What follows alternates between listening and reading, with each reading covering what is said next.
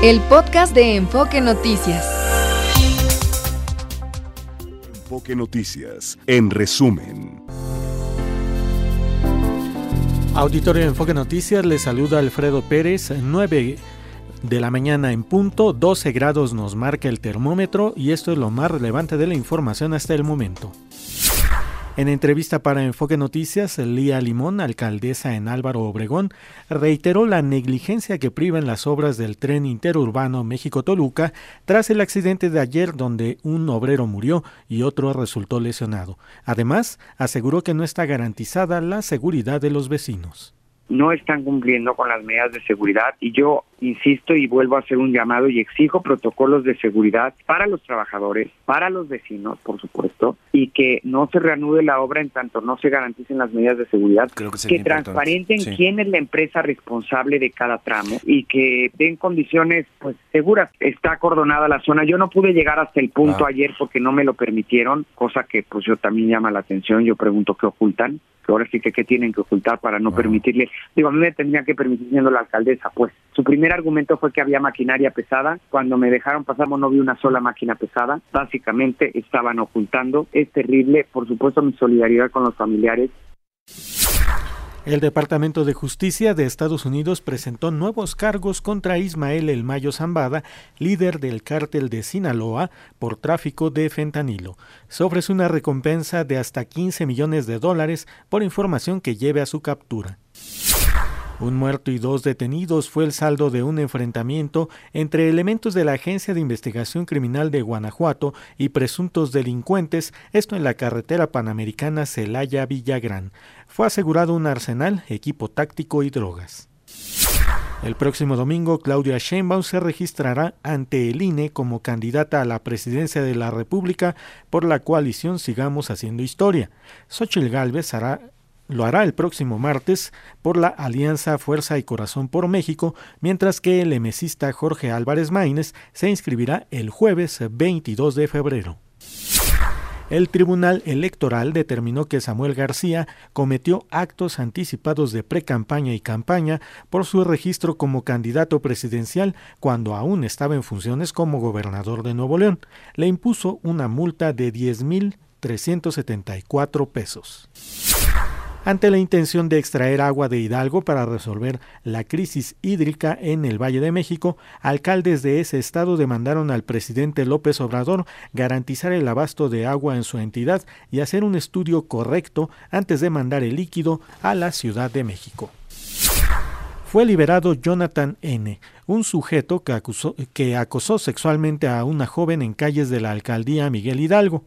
Había sido asegurado el pasado martes, pero no hubo una denuncia en su contra y por ello recuperó su libertad.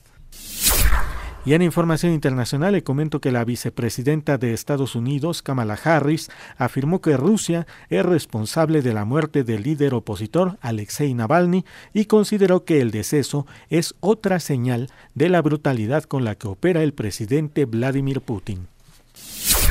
12 grados nos marca el termómetro en el poniente de la Ciudad de México, 9 de la mañana con 3 minutos. Hasta aquí este resumen informativo y continuamos con más en Enfoque Noticias después de esta pausa. Está usted escuchando Enfoque Noticias por Radio 1000 en el 1000 de AM y Stereo 100 100.1 de FM. Regresamos con Mario González.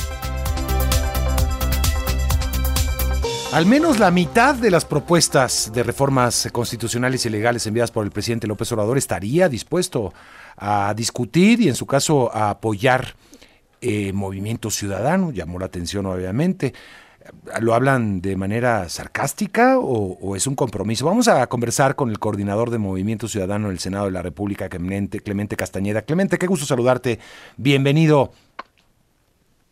Mario, ¿cómo estás? Muy buenos días para ti, para todo tu auditorio. Mucho gusto escucharte. ¿Hablan en serio cuando dicen que apoyarían al presidente López Obrador en sus iniciativas? Pues no precisamente al presidente López Obrador, porque lo que hace el presidente presentando este paquete de 20 iniciativas es mandar, por una parte, una serie de iniciativas relacionadas con los derechos sociales de las y los mexicanos, y el lado B de esas iniciativas, digamos casi la mitad, una agenda de regresión autoritaria. ahí Movimiento Ciudadano tiene una posición muy clara. Pues por supuesto que apoyaríamos que a las mexicanas y a los mexicanos les vaya bien, es decir, la agenda social del presidente, claro que podría contar con nuestro respaldo y ahorita explico por qué. La agenda de regresión autoritaria, bajo ninguna circunstancia, es decir, nosotros no acompañaríamos el desmantelamiento del Estado mexicano, vulnerar la autonomía del Poder Judicial, desaparecer los órganos constitucionales autónomos o incluso reorganizar la administración pública de un gobierno que además va saliendo eh, y una serie de, digamos, barrabasadas que ha planteado el presidente. ¿Qué sí acompañaríamos? Y si me permites, lo explico rápidamente. Sí, por favor. Uno, el reconocimiento de los pueblos indígenas como sujetos de derecho, que por cierto es una deuda histórica. Se acaban de cumplir 28 años de los acuerdos de San Andrés Larrainza y ese tema ha quedado pendiente. Pues claro que lo acompañaríamos. Segundo, eh, el, acceso a la pensión universal de adultos mayores a partir de los 65 años y no a los 68 como está actualmente. Tercero, la prohibición del maltrato animal. Cuarto, el salario base para servidores públicos, es decir, médicos, maestros, policías y su incremento conforme a la inflación. Quinto, el apoyo al trabajo juvenil para aquellos jóvenes que no estén trabajando ni estudiando durante un año para que puedan ser capacitados. Sexto, garantizar el acceso a salud universal, medicamentos y estudios médicos, que esto es un poco eh, irónico porque si algún gobierno se ha dedicado a desmantelar el sistema de salud, pues es el actual, pero estamos de acuerdo en que esté en la Constitución ese derecho. Séptimo, la, no, no Clemente, está en la Constitución. Por supuesto, Sí, nada más la ampliación a medicamentos, estudios médicos y digamos todo este desglose que me parece justo que esté. Séptimo, la creación de vivienda social eh, de arrendamiento con más facilidades, acceso a créditos y pagos. Octavo, la prohibición del fracking y la minería a cielo abierto. Noveno, que vuelve a existir el servicio ferroviario de pasajeros, tanto público como privado. Y décimo, todo lo que tiene que ver con el sistema de pensiones, donde por supuesto lo que necesitamos es una comparecencia exhaustiva de la Secretaría de Hacienda, del IMSS y del ISTE para que nos expliquen el impacto presupuestal. Dicho de otra manera, no se trata de apoyar al presidente López Obrador, se trata de consagrar en la Constitución derechos sociales y deudas históricas de las y los mexicanos. Sí, de eso te iba a preguntar. Para apoyar todo esto, pues, no, no creo que a ciegas, ¿no? Habría que ver de dónde sale el recurso, que esa es la gran pregunta que todos tenemos.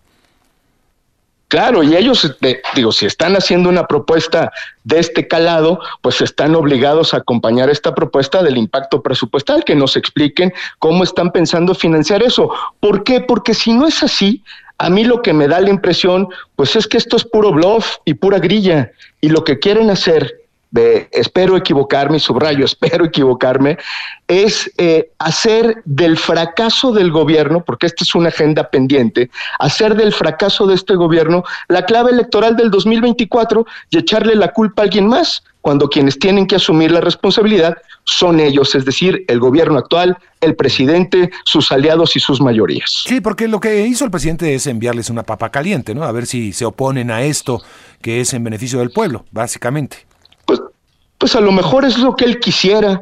Yo creo que es momento de actuar, eh, sí, con mucha responsabilidad y al mismo tiempo con mucha inteligencia. Nadie en su sano juicio lo digo respetuosamente, puede oponerse a que los derechos sociales avancen en este país. Movimiento Ciudadano ha impulsado una agenda al respecto. No tendríamos por qué oponernos, venga del presidente o venga de algún otro partido político. Si hay una ventana de oportunidad, aprovechémosla y hagamos de este un mejor país. Yo me imagino que hubiera pasado si esta agenda, que es, digámoslo así, una agenda en todo caso inaugural de un gobierno, no de cierre, se hubiera planteado al inicio de la administración y hubiéramos logrado generar acuerdos y recursos presupuestales para hacerla efectiva.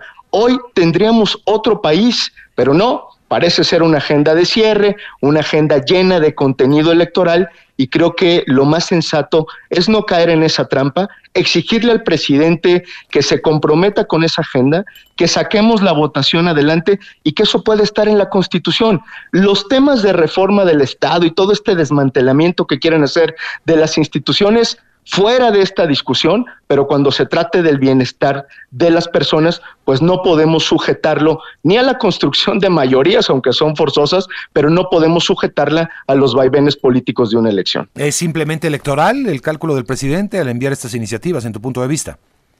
Yo, yo espero equivocarme, por eso es que le estamos tomando la palabra, si no, pues vamos a comprobar que el presidente es puro bluff, que lo que quiere es mandar, eh, digamos, la, la, la pelota a la cancha del Congreso para sacarle jugo electoral y que no hay verdaderamente un compromiso con avanzar en derechos sociales. Por eso le decimos de frente al pueblo de México, nosotros si se trata de que le vaya bien a la gente, ahí vamos a estar y ahí están nuestros votos. Eso me parece actuar con responsabilidad. Ahora le toca al gobierno tomarnos la palabra y tomarse esta discusión en serio, no simplemente dejarlo en el bla, bla, bla. Pues ya sabemos que este gobierno es experto en ello, pero es hora de decisiones. Bien, sí, parece que pues hay un cálculo ahí también de llevar esto a la arena de el plan C, ¿no? De, tener una mayoría en el Congreso porque estas se las batearon, porque todo le han bateado. Eh, lo cual, no, no, vaya, este, ya, ya lo hemos hablado, pero eh, el presidente cuando ha enviado propuestas viables, digamos, eh, se le han sido aprobadas por mayorías y por acuerdos políticos.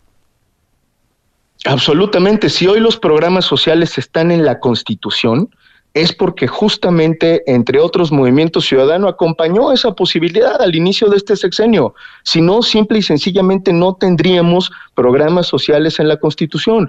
Hoy hay que hacer una ampliación, hay que hacer reformas, pues desde luego que no le vamos a regatear un derecho a las y los mexicanos. Lo que sí no vamos a permitir es que el presidente nos ponga como pretexto a nosotros del incumplimiento y de los fracasos de su gobierno para hacer grilla electoral. Pues eso es una perversidad por donde se vea y creo que este es un momento en donde hay que exigirle que cumpla su palabra. Te doy un dato nada más.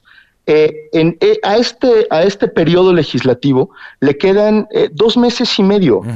Eh, y en lugar de dividir este paquete, este decálogo de promesas incumplidas, por decirle de alguna manera, en lugar de dividir una parte para que se discute en la Cámara de Diputados y otra en el Senado, manda todo a la Cámara de Diputados para saturar justamente a la Cámara y la mayoría en la Cámara de Diputados, en lugar de organizar una discusión, organiza foros regionales para tratar de dilatar esta aprobación y en todo caso extender la grilla y la discusión. Nosotros lo que decimos es debería de ser completamente al revés, dividir en las dos cámaras el trabajo legislativo y qué necesidad tenemos, diría yo, de estar consultando y dialogando sobre derechos sociales que le corresponden a las y los mexicanos. Esos podrían pasar inmediatamente empezando el trámite legislativo ya, pero no, parece que lo que quieren hacer es ganar tiempo, es llevar esto a la campaña política, poner a las oposiciones de pretexto para que no se consumen estos cambios, entonces sí, eh, esgrimir este falso argumento de que necesita una mayoría constitucional en la próxima elección. No, hay que decirle a las y los mexicanos, eso no es cierto. Nosotros y creo que muchos otros partidos políticos estaremos dispuestos a aprobar todo lo que tiene que ver con la agenda social, derechos sociales y deudas históricas. Bien, pues te agradezco mucho, Clemente, por conversar con el auditorio esta mañana. Muchas gracias, muchos saludos y buen día. Gracias a Clemente Castañeda, coordinador de Movimiento Ciudadano en el Congreso, en el Senado de la República. Vamos ahora a hablar del agua, de este tema que tanto preocupa a muchos estados de la República Mexicana. Ya lo hemos dicho a lo largo de las últimas semanas, está afectando la crisis del agua y la crisis del clima que estamos viviendo, la gran y prolongada sequía, a demarcaciones, a ciudades que antes no vivían estos problemas. Eh, la capital mexicana es un clarísimo ejemplo. Y está con nosotros el doctor Jorge Arriaga, coordinador ejecutivo de la red de agua de la UNAM, porque pues muchos eh, han, muchos científicos incluso han puesto fecha a el día cero eh, supuestamente aquel día en donde ya la crisis va a ser muy grave y, ya no hay vuelta para atrás. Pero vamos a, conversar con él. Eh, gracias, doctor, por estar con nosotros. Bienvenido. Mario, muchísimas gracias por invitarme. ¿Existe realmente la posibilidad de llegar muy pronto, tanto como en unos cuantos meses, al día cero de agua? Pues nosotros desde la UNAM no queremos hablar de este día cero porque no es algo que refleje la realidad. El día cero es un día en el cual nos quedamos sin agua. Y en el caso de la Ciudad de México, eso no va a suceder. Eh, ¿Por qué? Por cómo están, por de dónde recibimos el agua. Eh, y la recibimos, sí, por un lado del Cuchamala, que es lo que hemos estado hablando en los últimos días. No esta es la situación que está en una situación realmente crítica, pero la mayor parte del agua que se distribuye en la Ciudad de México viene del agua subterránea y esa vamos a seguirla teniendo. Entonces no llegaremos a ese, a ese escenario. Y, eh, pero sí dependemos mucho de la cuestión eh, de, eh, de, lluvias, ¿no? Para esta, parece que se está complicando mucho por muchos fenómenos, incluido muchos consideran el cambio climático, pero también el fenómeno del niño, entre otras cosas, doctor. Claro, lo que tenemos que entender es que este día cero no va a llegar, pero eso no significa que no tenemos un problema encima. Por supuesto que tenemos un problema encima y tenemos que actuar de manera muy contundente en este momento, porque como bien lo mencionas, tenemos eh, una baja en las lluvias muy drástica, de menos del 90% comparado con el, lo histórico que ha sucedido para esas mismas fechas. ¿Esto en qué se refleja? Pues justamente que el Cutzamala está a un 38% de su capacidad, cuando en estas mismas épocas tendría que estar al 70%, más o menos. Entonces, realmente estamos dejando de recibir una gran cantidad de agua en la Ciudad de México. Sí, ¿ha pasado esto antes? Eh, no, es, eh, esta baja, eh, esta sequía extrema, bueno, no es una sequía extrema, pero esta sequía tan severa que estamos teniendo en el Valle de México no se ha presentado en los últimos años. no, entonces no podríamos decir que hay algo con que comparar. Ya, ah, y que la salida o la parte de, la posible solución es seguir con un racionamiento. Sí, como, como mencionaba, pues en los próximos meses no se ve que vaya a llover. Eh, y por lo tanto, esta disponibilidad de agua en el sistema Cutzamala, Lerma y Cutzamala, eh, pues va, va a continuar bajo y va a ir cada vez decreciendo. Entonces, lo que nos toca es hacer un uso más eficiente del agua que tenemos aquí y también, por supuesto, pensar en si tenemos que seguir consumiendo agua para agricultura dentro del Valle de México.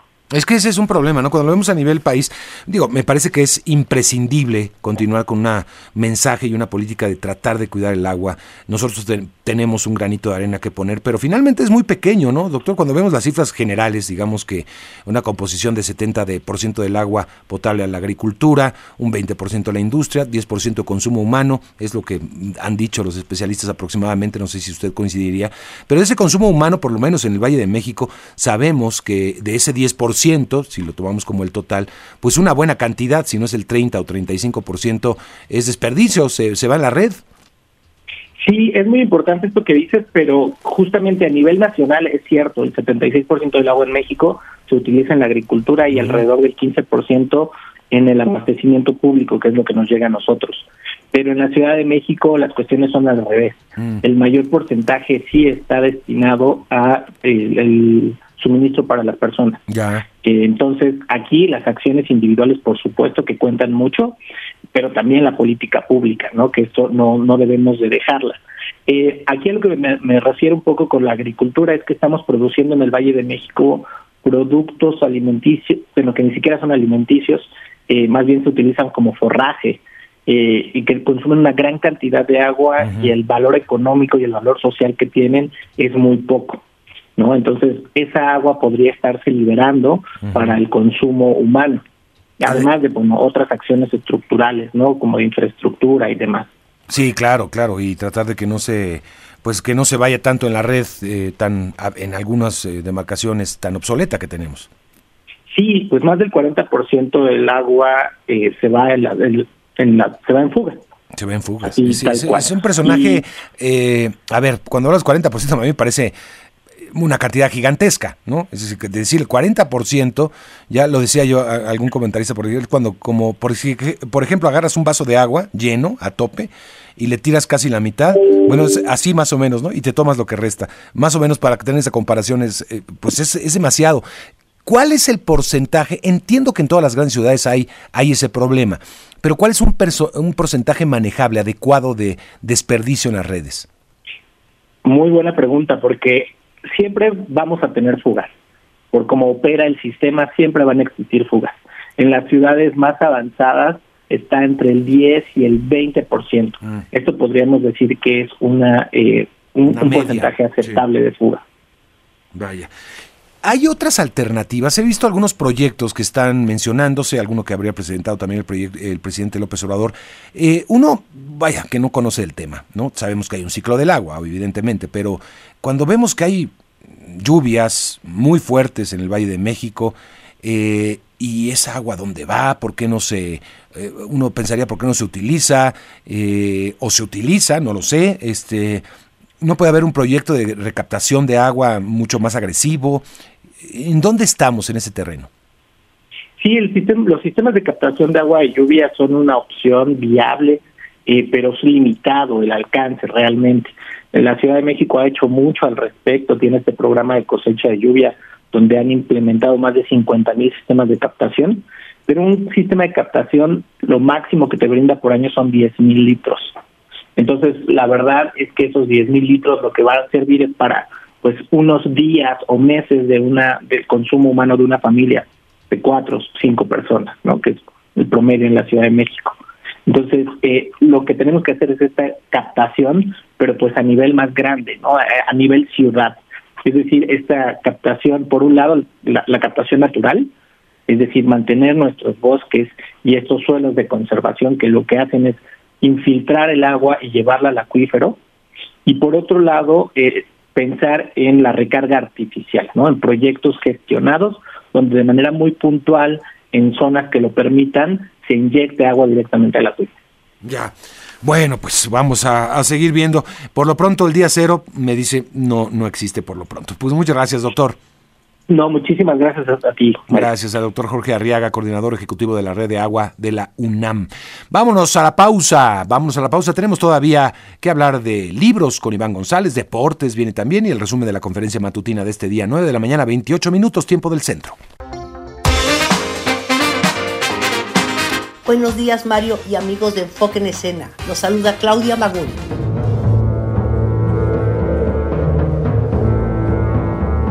La Orquesta Sinfónica Nacional, bajo la dirección de Ludwig Carrasco, presenta la segunda sinfonía de Johannes Brahms, una de las obras más alegres de este compositor alemán, en el cual dejó patente su amor por la naturaleza. Sinfónica Nacional dos conciertos este fin de semana en el Palacio de Bellas Artes en el marco del ciclo Diálogos primera temporada. Con un derroche de color y alegría llega Oaxaqueñísimas, espectáculo de danza y música que reúne a las cantantes María Reina, Ana Díaz, Natalia Cruz y Silvia María, acompañadas por la banda femenil regional Mujeres del Viento Florido, en un despliegue de distintos cuadros escénicos que muestran la riqueza cultural del bello estado del sureste. Dirigido por la maestra y compositora Leticia Gallardo, Oaxaqueñísima se presenta mañana sábado en el Teatro de la Ciudad Esperanza Iris, un acercamiento a la cultura mije a través de canciones populares, el folclore y bailes en una probadita de Oaxaca sin salir de la ciudad.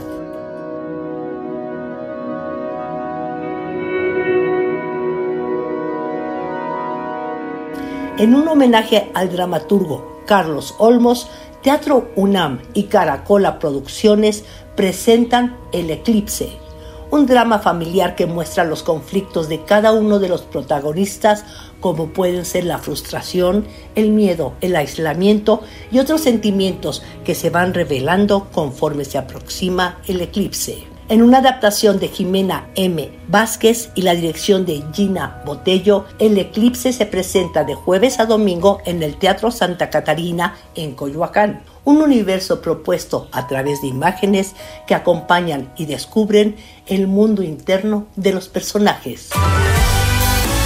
En un día cualquiera, una niña encuentra un singular amigo en las aventuras de Emilia y su globo rojo de la compañía Teatro Paletti Títeres. Una historia que lleva al espectador por aquellas calles de nuestra ciudad donde los títeres, la música y los paisajes crean una atmósfera mágica. Bajo la dirección de Esmeralda Peralta y Leticia Negrete, Emilia y su Globo Rojo se presentan sábados y domingos en el Teatro Julio Castillo del Centro Cultural del Bosque. Una aventura cargada de simbolismos que nos habla de la libertad, la bondad, de ilusión y la amistad desde un lenguaje visual que no necesita de palabras. Hasta aquí una breve síntesis de aquello que además del divertimento nos enriquece el espíritu y la mente. Para más información visite las redes sociales de Interesena, un espacio abierto a la cultura y las artes.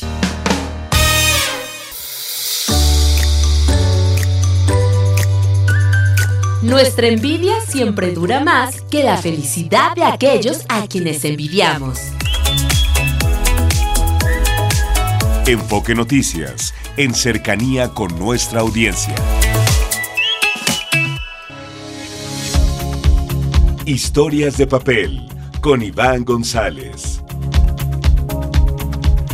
Hola Iván, qué gusto saludarte, ¿cómo te va? Igualmente, Mario, me da muchísimo gusto saludarte y, por supuesto, saludar a nuestros amigos de Enfoque Noticias.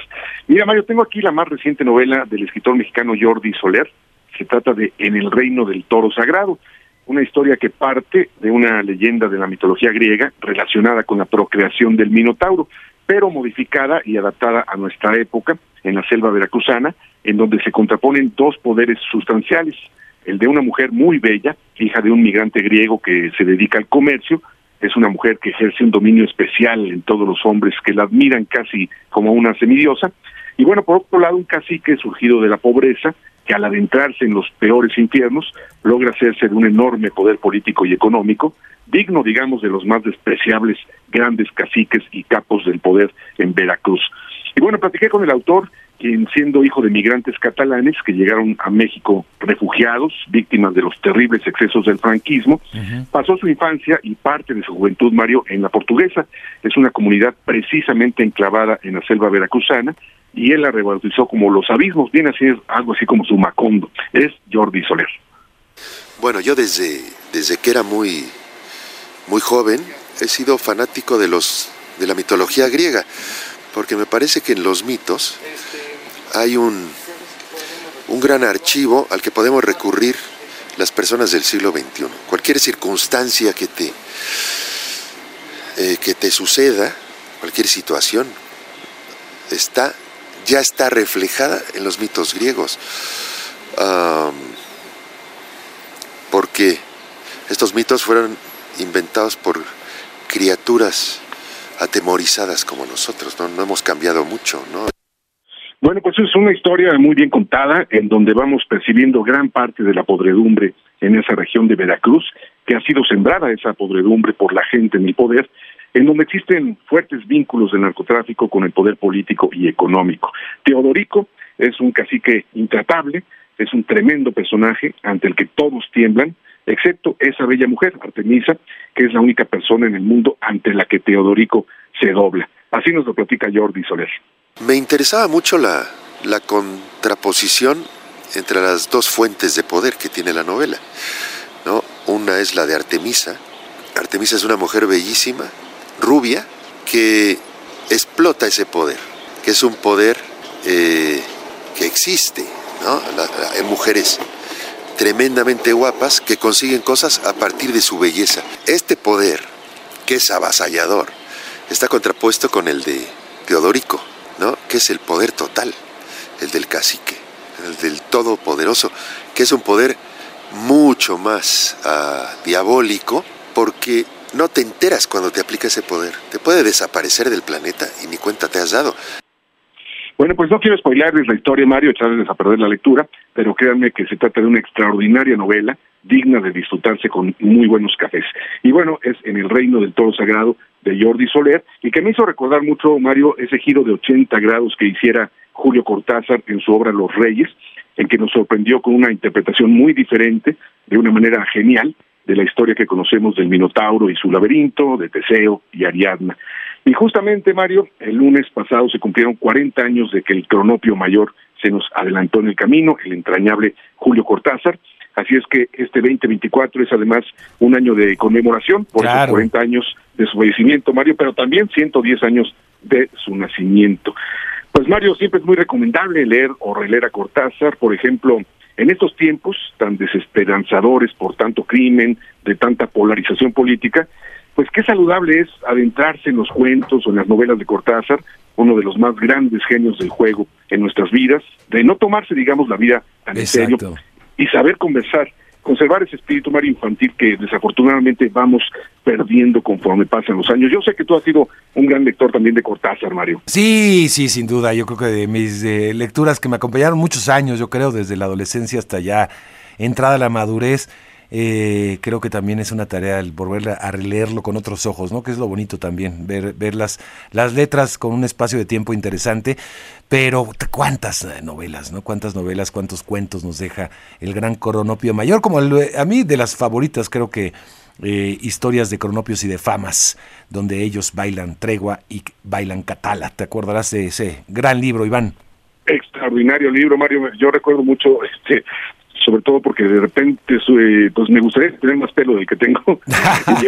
y, yo leí un título que decía pérdida y recuperación del pelo. Yo dije, ay, aquí voy a encontrar lo mío, ¿no? Y bueno, no, se resulta que sus estrambóticos eh, familiares se entretenían quitándose pelos, haciéndoles nudos para diferenciarlos de otros pelos y dejarlos ir en el lavabo y bueno, el chiste era recuperar esos pelos, ¿no? Aunque tuvieran que destrozar la tubería, una locura, pero muy genial, Mario. La de Cortázar es solo un ejemplo, muchos otros eh, que podemos encontrar en sus cuentos, como dices, en sus extraordinarias novelas, bueno, Rayuela, libro de Manuel, Autonautas de la Cosmopista, en fin, interminable su, su literatura. Ah, esas novelas que mencionas son maravillosas, la Autonautas de la Cosmopista es sensacional, al igual que el libro de Manuel, este, no, excelentes, excelentes. Eh, bueno, cuántos recuerdos, ¿no? Eh, ¿Te acuerdas de, bueno, los cuentos estos de eh, las instrucciones para darle cuerda a un reloj, donde nos regalan no solamente un pedazo de metal, sino pues parte de uno mismo, pero aparte el compromiso de pues de darle cuerda, de, de, estar con él, de estar pendientes y, y, el casarnos a estar pendientes todo el tiempo de la hora, del paso del tiempo. No, es genial, es genial el gran Cortázar. Sí, no, no, las instrucciones también, hablando de instrucciones, la de subir una escalera, que es simpaticísimo leerlo, yo les lo recomiendo muchísimo. Eh, es, algo, digamos que un poco como el dadaísmo sería ese de instrucciones para subir una escalera, ¿no? Algo que sería innecesario decirlo, pero lo dice de una manera tan magistral que en verdad pues nos despeja de tanta, de tanta, de tanta vorágine de, cosas que suceden, ¿no? Oye, 40 años ya, Iván. Vaya que ha pasado el tiempo, ¿no? Sí, 40 años del fallecimiento este es una eternidad. Bueno, pues y, uno lo lee, Mario, y sigue muy vigente. O sea, eso no, no pasa. Parecía que no pasa el tiempo, ¿no? Sí, totalmente, totalmente. Bueno, pues creo que sobran motivos para celebrar a Julio Cortázar. Así es, Mario. Pues te mando un abrazo muy, muy grande, Mario, pues, y a todos nuestros amigos de Enfoque Noticias también. Gracias, Iván. Hasta la próxima semana. Vámonos con el reporte vial Ángel Gatica. Gracias, Mario. Auditorio de Enfoque Noticias. Afectada la vialidad debido a percance entre dos trailers en el circuito exterior mexiquense, kilómetro 13, salida Zumpango. Los asentamientos de consideración en dirección hacia la zona de Catepec.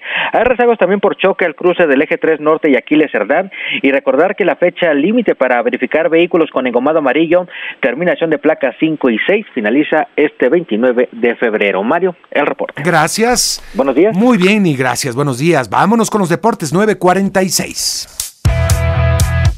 Los deportes con Javier Trejo Garay. ¿Qué más, don Javier? Pues nada, Mario, amigos de Enfoque Noticias. Perdón, toma dos. Uno, dos, tres, cuatro, ya. ¿Qué tal, don Javier? Toma dos, ya, ya. Bien, Mario, ¿qué tal? Oye, ¿qué, ¿qué berenjenal se metió Rafa Nadal? Ofreció una entrevista a una eh, presentadora, eh, periodista, Ana Pastor. Y en esta, en algún momento de la entrevista, empieza a preguntarle eh, acerca de su posición como, eh, como eh, deportista con el deporte profesional femenil. Y lo que dijo Rafa Nadal, pues sí, sí ha resultado polémico, porque él habla de la... Él, él dice, se dice feminista, pero también dice que hay diferencias entendiendo o tratando de interpretar ¿no? lo que dice Rafa Nadal. ¿Qué te parece que escuchamos parte de este? De Ya había dado alguna declaración al respecto muy polémica, ¿no? Vamos a escuchar. Escuchemos parte de lo que dijo justamente en esta charla con Ana Pastora. Y dice así más o menos es una sensación personal. ¿Se te nota incómodo cuando se habla? Para nada. O sea, yo que soy muy feminista, te digo... Lo que no soy, pero lo que no soy es hipócrita. Otra cosa, bien, otra, otra cosa es eh, lo, que no me gusta ser al final es mm, ser hipócrita y decir las cosas que, bien, que me son fáciles decir y no pienso, Ana, hay que se diga, que, que pienso que mm, una cosa que no, es que, es que yo no soy del pensamiento que, que, que Por eso te preguntaba de la inversión, que creo que es un La tema también capital. Es decir, si no hay buena inversión y La medios inversión para, para el mí, deporte de mujeres. La misma. La misma que con los hombres. Oportunidades, las mismas. Sueldos, los mismos. No. ¿Para qué? Bueno, porque también eso es invertir, ¿no? Hay gente que puede decir, mm, oye, también es invertir, nunca van a estar al Para nivel. mí no. Es que es- no nunca- pueden viajar de nunca manera a- diferente la selección de ellas que de ellos, eso, eso es que- injustísimo. pero, es que esto no es, no es injusto. Lo que es injusto es que no haya la, la igualdad de oportunidades, Ana. Bueno, pero ya se han ganado un mundial. Bueno, es que si merecían viajar, digamos, antes de llegar al mundial, ¿eh? me refiero. Es que, es que partimos de, de- de una, para mí, ¿eh? es decir, eh, si me preguntas si soy feminista, te digo, eh, dime, qué, dime qué significa feminista. Si me dices que feminista es opinar que un hombre No, y una espera, mujer me has se merecen exactamente lo mismo, las mismas oportunidades. Soy feminista. Es que claro, es que eso es ser Claro, feminista. Yo tengo veces- un hijo y una veces- hija y quiero que tengan las oportunidades, luego que se las trabajen, sí. Pues yo tengo una hermana, tengo madre. te- Pues tengo- eso es ser feminista, es que sea... sea- Bueno, pero, pero, pero sabes que, que ese término se lleva a unos extremos que, que me dices... Pero no en esta conversación, por eso digo claro, que en si esta en esta conversación- conversación hablamos de cosas lógicas y Igualdad. cosas normales, pues claro que quiero igualdad.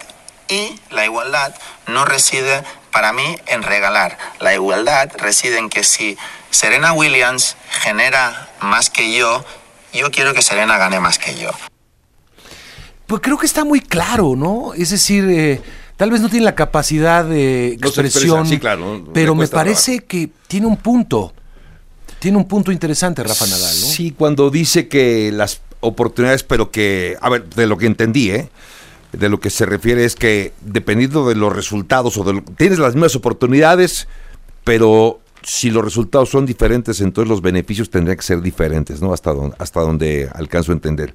Eh, por ejemplo, dice, entre otra parte de la entrevista, yo no, le voy, yo no voy a pedir que el número 50 del mundo que juegue un abierto gane lo mismo que Novak Djokovic. Claro. Y, y él tuvo la misma oportunidad de ganar. Tuvo la misma oportunidad del número 50 del mundo Claro. de ganar ese torneo y no lo ganó. Tal vez Entonces, lo que no le puedes lo tiene que mismo. ver esto con hombres y mujeres, ¿no? Sí, sí, sí, el- sí, sí. El esfuerzo y finalmente, pues habla, pone el ejemplo de Serena Williams, me parece bastante acertado, pues que gane más Serena Williams que cualquier hombre, me parece muy bien, ¿no? Si lo Claro, puede claro, generar, claro. Si, le- si puede generar esa, ese Exacto, marketing, ese, exacto. ese- pues sí, yo creo que por ahí va, ¿no? O sea, no tendría que haber una diferenciación en ese aspecto. Yo creo que en ese sentido lo dijo, ¿eh? Pero este, pues, pues se metió en... Ha en Le ha llovido a Rafa Nadal. Le ha llovido a Rafa Nadal. Sí. Y mira, me- me- a propósito del tema, desde hace ya algunos años, tú lo recordarás, Mario, en México, del abierto eh, mexicano de tenis, que se juega ya en unos un par de semanas más, eh, me refiero al de Acapulco, porque también tenemos antes Los Cabos, eh, ya, no se, ya, no, ya, ya no hay torneo femenil, solo el varonil. en, en el abierto mexicano de tenis, desde hace, si no mal recuerdo, cuatro ediciones, solamente juegan varones, ya no hay torneo femenil. Hay uno en la misma semana que se juega en Monterrey, que es el WTA, que se juega, y es un 250, no es un torneo Bueno, 500. pues está el de Guadalajara también. Está el de Guadalajara también. Se dividió ahí Sí, y, sí, y sí. se fueron las mujeres más bien, la rama femenil, por el por un torneo mil, un Master mil. Exacto, exacto. Entonces, que es más importante, incluso que cualquiera de otros. Ah, bueno, sí, claro. En, en- en Sí, claro. jerarquía, es más importante ese Master mil de mujeres de Guadalajara que el de Acapulco, por que, ejemplo. que sí, que fue el que no se pudo hacer en China por el tema de la pandemia. exacto, sí. Entonces, hasta donde entiendo también fue provisional. No sé si permanezca ya más tiempo en, en Guadalajara. Sería bueno que sí. Pero sería buenísimo tener aquí el- ese torneo, que se mantuviera aquí el, Master, el Master 1000 de, de México, en Guadalajara, sería buenísimo. Pero bueno, sí, le ha llovido, le ha llovido a Rafa Nadal justamente porque algunos lo tachan Sí. obviamente de, de- de machista, ¿no? Sí, sí, bueno, creo que no se supo expresar eh, eh, bien y es polémico el tema también, por su, ¿no? Claro. De, naturaleza polémica, evidentemente. Sí, sí, sí, por supuesto. Yo digo, pues sí, opto por la igualdad, pero pues la salarial no necesariamente tendría que ver con una cuestión de género, tendría que ver con una cuestión de capacidades y de, de, de capacidad de, de generar ese dinero. Ahora, pues uno dice sí, pero no está el piso parejo de oportunidad Ajá, para exacto. llegar a esa igualdad Lo que decía la, entrevistadora, ¿no? Que no se, no se ha invertido igual en el Exacto, deporte sí, varonil que en el deporte femenil. Sí, creo que son, son, son dos buenos puntos y que me parece, como bien lo comentas, va a ser difícil conciliar alguna vez, sobre todo por lo que dice eh, personas como Rafa Nadal, que además, si habla Rafa, Nadal, no lo dice cualquiera, lo dice Rafa Nadal, y entonces sus palabras todavía se hacen, eh, digamos que el eco es más, más grande y más fuerte. Mario, pues hasta aquí la información deportiva. Bien. Gracias. Muy bien, Javier, pero el lunes le damos, por supuesto, gracias. Vamos con Mara Rivera y el resumen de la conferencia matutina. ¿Cómo estás, Mara? Bien, Mario, auditorio de Enfoque Noticias, pues mira, el titular de la UIF, Pablo Gómez, explicó esta mañana que la demanda interpuesta por el gobierno contra Genaro García Luna en Florida, Estados Unidos, busca la recuperación de 634 millones de dólares, dinero ilícito obtenido del erario público, además de 19 propiedades y sus cómplices. Escuchemos. Eh, la demanda civil interpuesta el 21 de septiembre del año 2021 eh, busca la recuperación de los archivos adquiridos con los recursos extraídos de los bienes detectados y se tienen aseguradas 19 eh, propiedades. Hay un error ahí. Ah, sí, ya está. Ya lo corrigieron. De Genaro García Luna y sus cómplices. Los demandados presentaron diversas solicitudes de desechamiento del juicio pero el juez las negó. Luego también fueron impugnadas en apelación y hemos tenido éxito y el juicio se ha reanudado y está en este momento en la etapa de conciliación que es obligatoria en estos tribunales para entrar a la deposición de los elementos probatorios de cada una de las partes, para lo cual el gobierno de México se está preparando con todo el apoyo de la Secretaría de Seguridad Pública. Y bueno, sí, aclaró que se encuentra en una etapa de conciliación y esto dijo no juzga su legalidad. Escuchamos. Quiero aclarar que en Florida no se va a juzgar la ilegalidad de los contratos firmados. Este es un tema exclusivamente de México. No está sometida a la jurisdicción en otro país.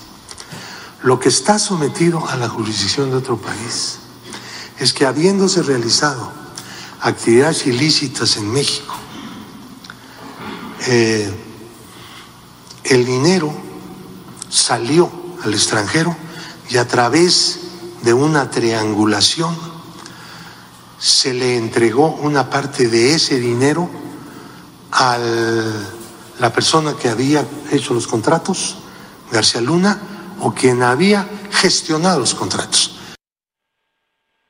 Y bueno, pues detalló el funcionario que el grupo Wimber fue utilizado como instrumento para realizar al menos 30 contratos con los que operó Género García Luna. Jonathan Wimber, su director, está ahora sujeto a extradición en España. El titular de la Unidad de Inteligencia Financiera, Pablo Gómez, informó que en la presente administración, la UIF ha presentado 540 denuncias relacionadas con corrupción ante el Ministerio Público, 3.115 contra personas y 2.087 contra empresas.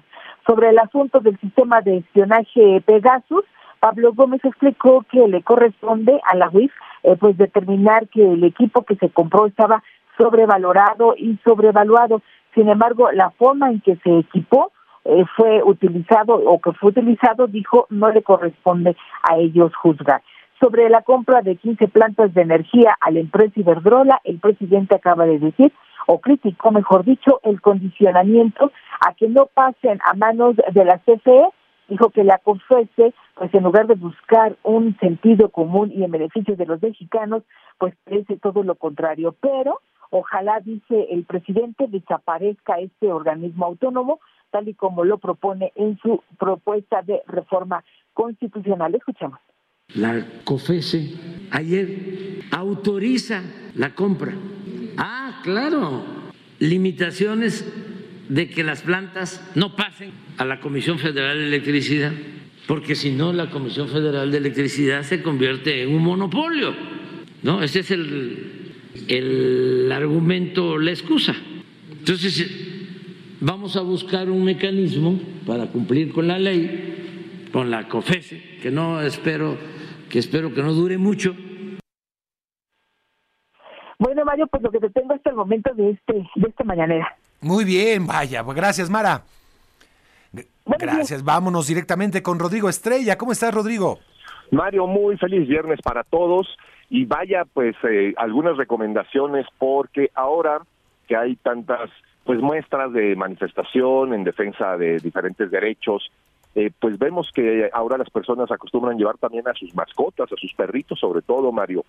Entonces, pues bueno, primeramente a lo mejor hay manifestaciones donde no es correcto llevarlos y en otras pues tomar todas las precauciones debidas, que vayan con su correa, que pues tengan agua suficiente, que no los cansen demasiado y también si su perrito no está acostumbrado a cuestiones multitudinarias, pues obviamente no llevarlos, ¿no, Mario? Porque, pues bueno, como sabemos hay una eh, manifestación importante el día domingo. Y bueno, pues varios van a acudir con sus perritos, entonces pues es una recomendación importante. y el día de mañana nos escuchamos en Mascotes con Estrella, eh, va a estar muy interesante porque ya viene el Día Mundial del Gato y le voy a platicar varias curiosidades de este hermoso felino. Yo no sé, pero, pero sí, esa tendencia a llevar a la mascota a todos lados me parece... A ver, las mascotas no, no se les lleva a pasear a un centro comercial, no lo disfrutan, incluso sus patitas no están hechas para caminar en, en esos pisos eh, pues absolutamente lisos y... Eh, claro, si es un animal que necesita cuidado porque no lo puedes dejar solo, pues es otra cosa. Si es un animal de compañía, es otra cosa. Pero esa tendencia a llevarlos forzosamente, vamos a pasear al centro no tiene, llévalo a un parque, ¿no? Lánzale una pelota, hazlo caminar, pero como queremos esa humanización de la que tanto has hablado, Rodrigo. Justamente, Mario, ese es el tema de que hay lugares donde sí, eventos donde sí, pero otros lugares donde no. Y justo ahora, pues la tendencia es que todos los centros comerciales están volviendo pet friendly y pues bueno, eh, esperemos eh, pueda haber conciencia de las personas y cumplir los reglamentos porque es indispensable para la sana convivencia de todos. Bien, bueno, pues gracias Rodrigo. Feliz fin de semana para todos. Gracias, llegamos al final. Alfredo Pérez. Nos vamos, Mario, pero buen fin de semana a todos. Igualmente. Gracias, Alfredo. Que la pase muy bien el fin de semana. Lo esperamos el lunes, 7 de la mañana, en la primera emisión de Enfoque Noticias. El podcast de Enfoque Noticias.